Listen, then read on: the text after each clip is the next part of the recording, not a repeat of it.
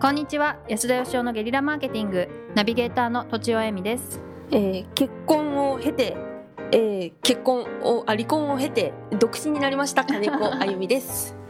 安田義雄です。はい私とあゆみちゃんお揃いですねお揃いです私もね独身になりましたなりましたねよろしくお願いしますよろしくお願いします、はい で30代農家の方から質問をいただいております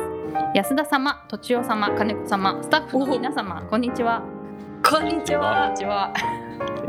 昨年の夏あたりからこちらの番組に出会い農作業しながら第1回目から順に追わせていただいております遅くなりましたが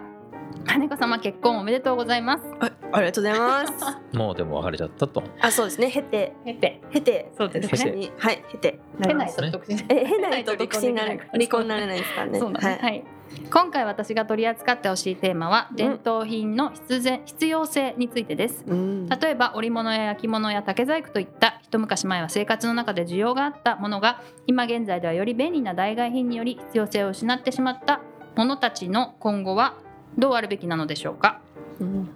生活に必要でなくても歴史や文化目で見るだけでも価値がある品もあると思います職人だけでなく素材や風土全体で長年継承してきた技が今各所で担い手がいなくなり消えてしまうところが出てきていますかっこ成功しているところもありますが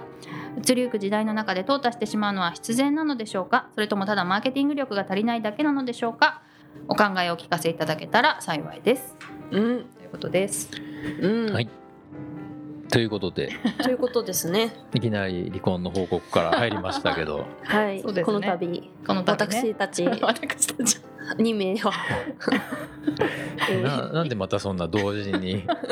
申し合わせたようにって感じですけど申し合わね。せたよ偶うだな然偶然ですたか。またまだと思うんですけど、たまたまですねうんたまたまでしたけど、はい、番組内の罰が結構多い多めの罰多めな多めのあ番組で確かに私もねバツ一の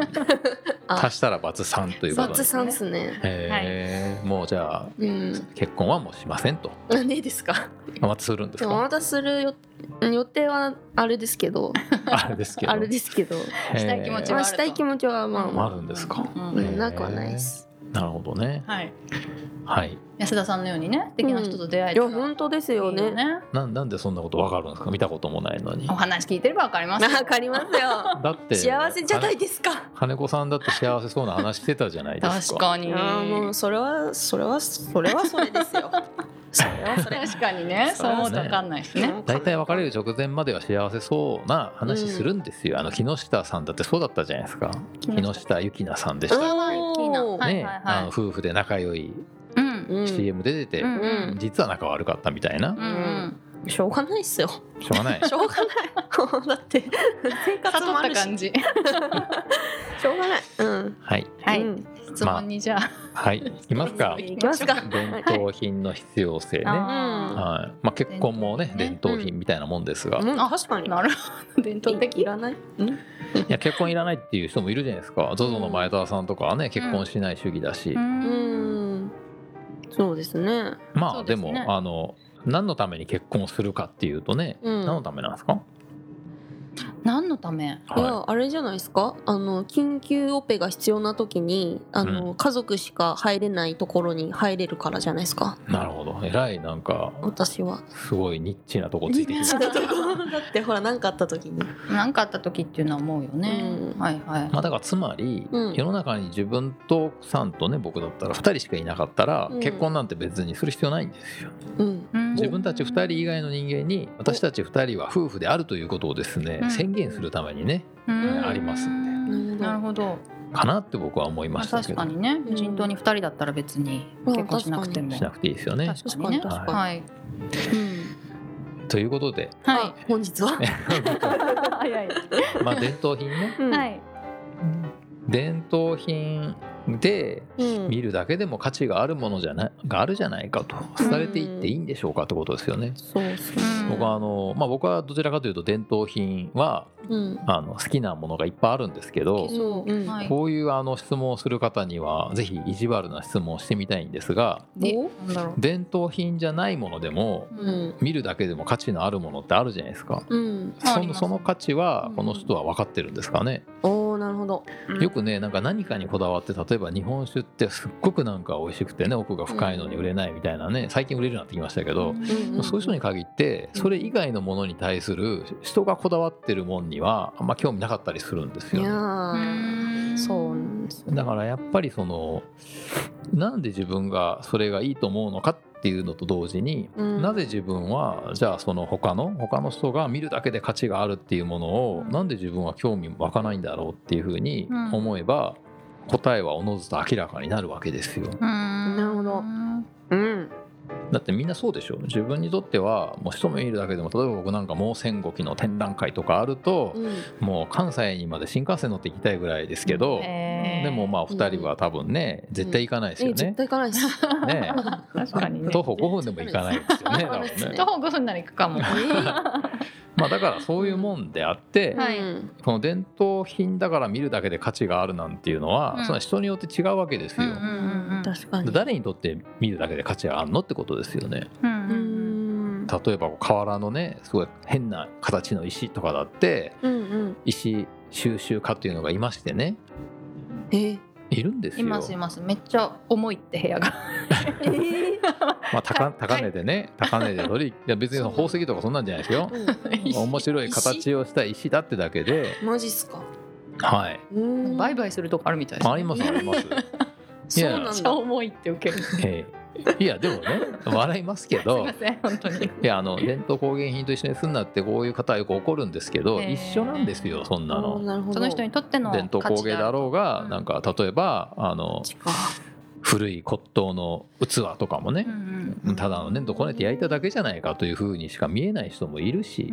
はいい例えばゴルフのドライバーとかは僕ゴルフなんかもしないんで、はいもう何の興味もないわけですよ。うんうんうんえすっごいもうパターを一日中めでてですね撫で回してる人とかもいるわけで、はういんうん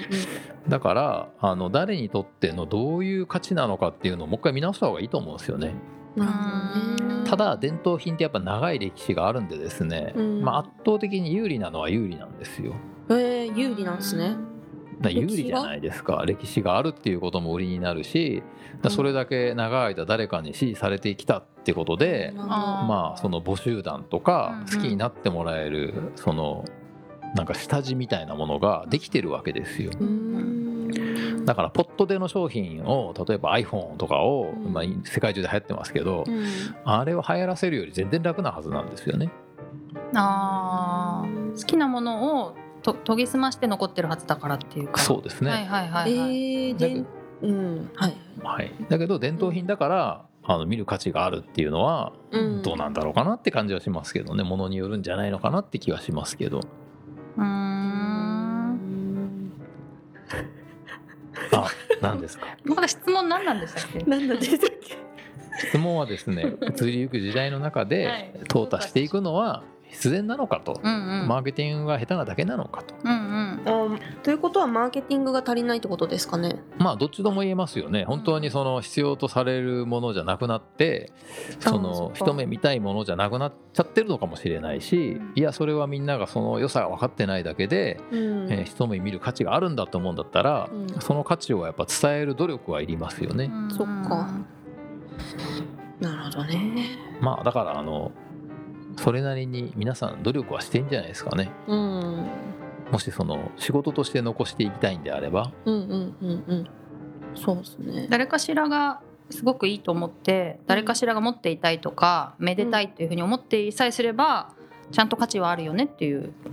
ねどうなんでしこょうとなねんですかね。まあものによりますよねでもうん正直言って歴史とか文化とか言ったって分かんないじゃないですかはい。あ何でも鑑定団に出てきて本物ですって言われたら本物になりますけどうんうん本当なのかとうんまあ実際には分かんないわかんないじゃないですかはうい。んだから結局はそういうなんかこの人がこの有名な人が本物のいかに価値があるものかって語ったことに価値があるわけじゃないですうかんう。んなるほどおーうんうんだって偽物だったとしてもその人がね語ればあの鑑定団の中島さんがで すねあのうんちくを語ればうん価値のあるものになるわけですよ。ああなるほど。おー語る人によるのかいやそりゃそうですよそっかだからいかにそのなんかこの人がすごいと思っている一見するだけでも価値があると思っている部分をうんどうこう広めて伝えるかってことはやっぱ考えないといけないですよねうー。ん。はい、ということで、はい今日はあの20秒でまとめ難し いえ伝統品だから価値があるというわけでもないうんけれ、ど、はい、うん人がいいと思うものには等しく価値があるみたいな、まあ何らかのやっぱり良さがあるから伝統になってると思うんはいあで、なるほどはい、だからあのなんか探せばきっとあると思うんで、うんうんなんかポットでの商品よりは全然本当はチャンスがあるはずなん で、はいはい、もう一回なんかきちんとアイデアを練ってみたらいかがでしょうかうんうとんいうことで本日は以上です、はいおーありがとうございましたありがとうございました。本日も番組をお聞きいただきありがとうございました。私たち3人でギブの実験室というオンラインサロンを始めることにしました。キャンプファイヤーファンクラブというサービスで募集をしていますので、参加したい方はキャンプファイヤーで検索するか、境目研究家安田義雄のホームページ安田義雄 .com からお申し込みください。来週もお楽しみに。